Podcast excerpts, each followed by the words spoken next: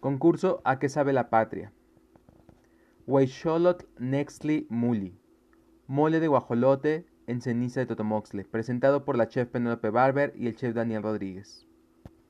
Primero comenzaremos a tostar el cacao en nuestro comal. Cuando el cacao empiece a crujir significa que su corazón está listo para explotar y para salir. Entonces será el indicador para retirarlo del fuego. Procederemos a asar los ingredientes, el chile chilhuacle y el mulato. Escogimos estos ingredientes porque pensamos que son la base de muchos moles en la gastronomía mexicana, el mole negro, el mole chichilo, entre otros. Después colocaremos los siguientes ingredientes, el tomate, el ajo, la cebolla y el jitomate, y los vamos a dejar asar a fuego bajo. Continuaremos con una técnica ancestral de tatemado. Vamos a tatemar nuestra tortilla para que así nos dé ese sabor ahumado y ese color oscuro característico de nuestro mole. Procederemos a licuar los ingredientes anteriormente tatemados y asados. El cacao debe de estar ya sin cascarilla y listo para licuar. Cuando tengamos nuestra mezcla lista, procederemos a freírla en un poco de manteca de cerdo.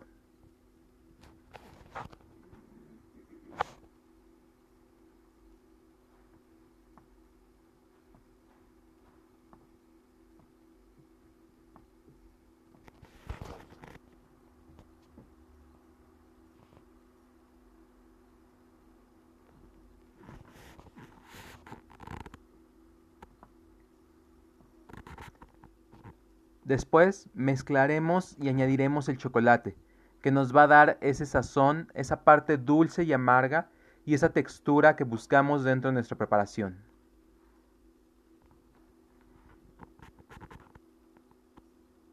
Sazonamos y reservamos.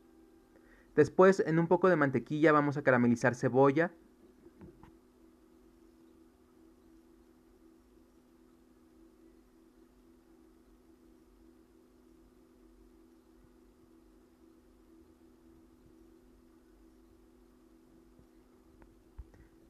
comenzaremos con la preparación de nuestro mole blanco. Vamos a hacer una masa desleída para que podamos espesar nuestro mole. Colocaremos la masa, un poco de agua y comenzaremos a disolverla poco a poco hasta que se vaya diluyendo. Y la dejaremos reposar.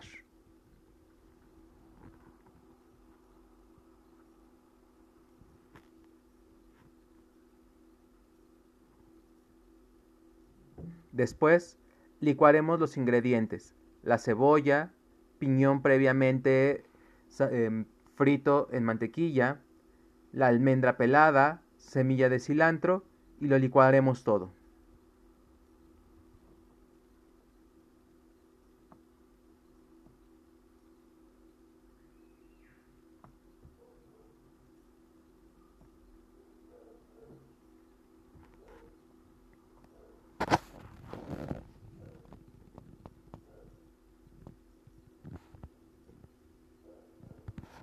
Después ponemos un poco de mantequilla y vamos a vaciar la mezcla colándola para quitar todos los pequeños grumos que hayan quedado y vamos a dejar que se fría lentamente.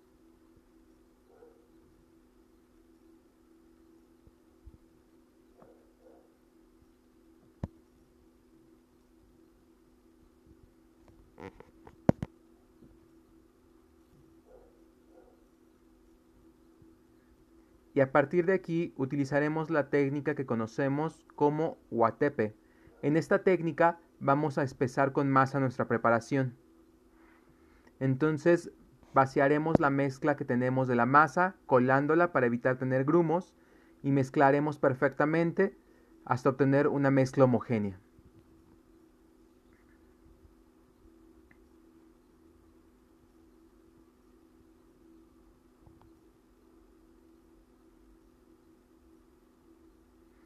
Después añadiremos un poco de jugo de naranja para endulzar la mezcla y terminaremos añadiendo la naranja completa después de ser exprimida dentro de nuestra preparación. Añadimos un poco de mezcal y dejamos ahí en reposo.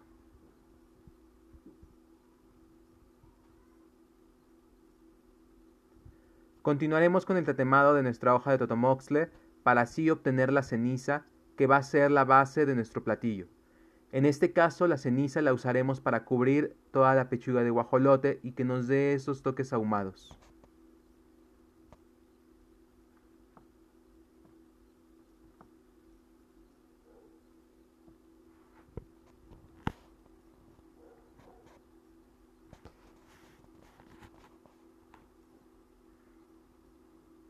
Procederemos a filetear la pechuga de guajolote y la abriremos en mariposa para así poder después realizar nuestro arroyo. Hay que tener mucho cuidado de que no la abramos completamente porque si no se nos va a empezar a despedazar.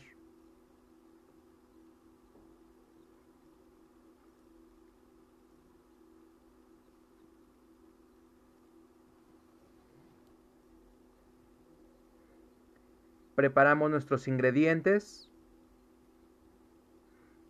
la pechuga de guajolote, la ceniza de totomoxle, sal y pimienta blanca y un poco de pinole para la parte interior de nuestra pechuga. Entonces comenzaremos a untar nuestra eh, ceniza en toda la pechuga hasta cubrirla totalmente.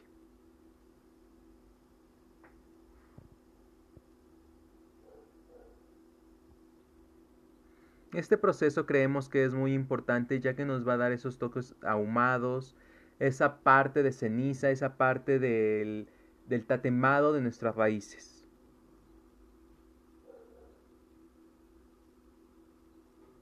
Después voltearemos la pechuga y del otro lado comenzaremos a untarla con un poco de pinole para cubrirla. Tenemos que tener cuidado de no untar demasiado porque si no se volverá muy seco.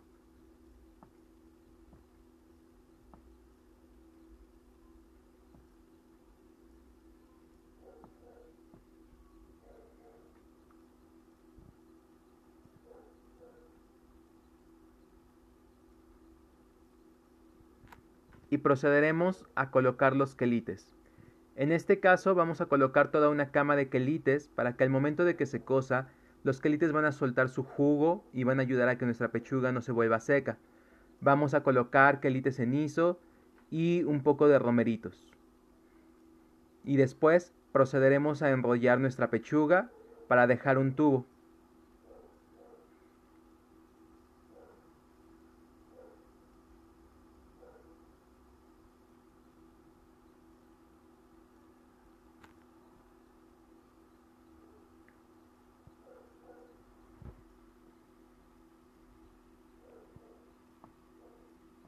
Y utilizaremos una técnica un poco más contemporánea. Sellaremos al vacío nuestra pechuga y esto nos va a ayudar a que no se escape ningún jugo. Es una técnica en la que se extrae todo el aire, todo el oxígeno de nuestra bolsa, en la que colocamos la pechuga, en la que colocamos cualquier producto, y al extraer el aire vamos a proceder con una técnica que conocemos como sous en la cual vamos a cocer a fuego muy bajo eh, nuestra pechuga a una temperatura de 55 grados alrededor de una hora, hora y cuarto, hasta que esté totalmente cocida.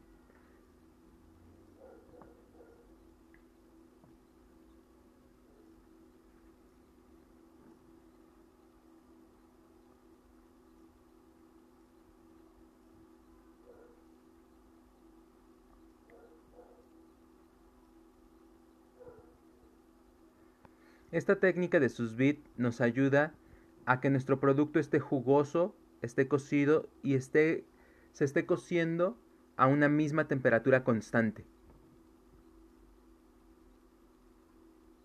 Cuando nuestra pechuga esté lista procederemos con nuestro montaje. Vamos a colocar un poco del mole blanco.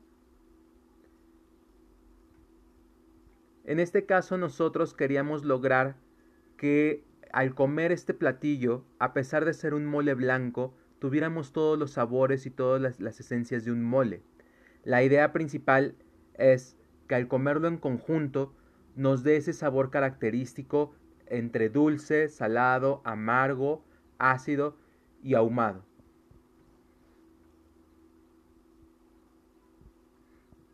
Después de colocar el mole blanco, colocaremos un poco del mole de cacao. La idea es colocarlo de manera dispersa para que tengamos partes en las que se sienta muy fuerte y otras en las que casi no. Eso nos ayudará a que no se vuelva una mezcla aburrida en boca.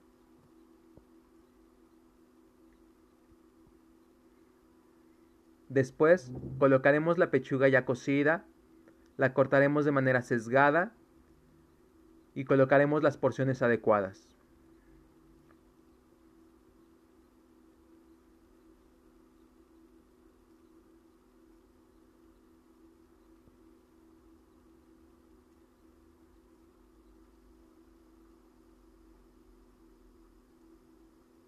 Procederemos a colocar los brotes de flor de maguey para decorar que han sido cocidos previamente.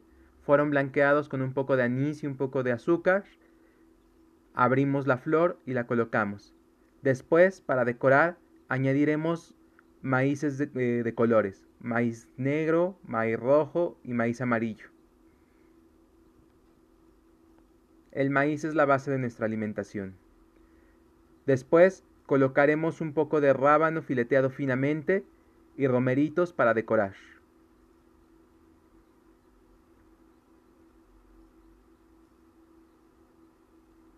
En nuestro platillo estamos involucrando todas las bases de la gastronomía mexicana.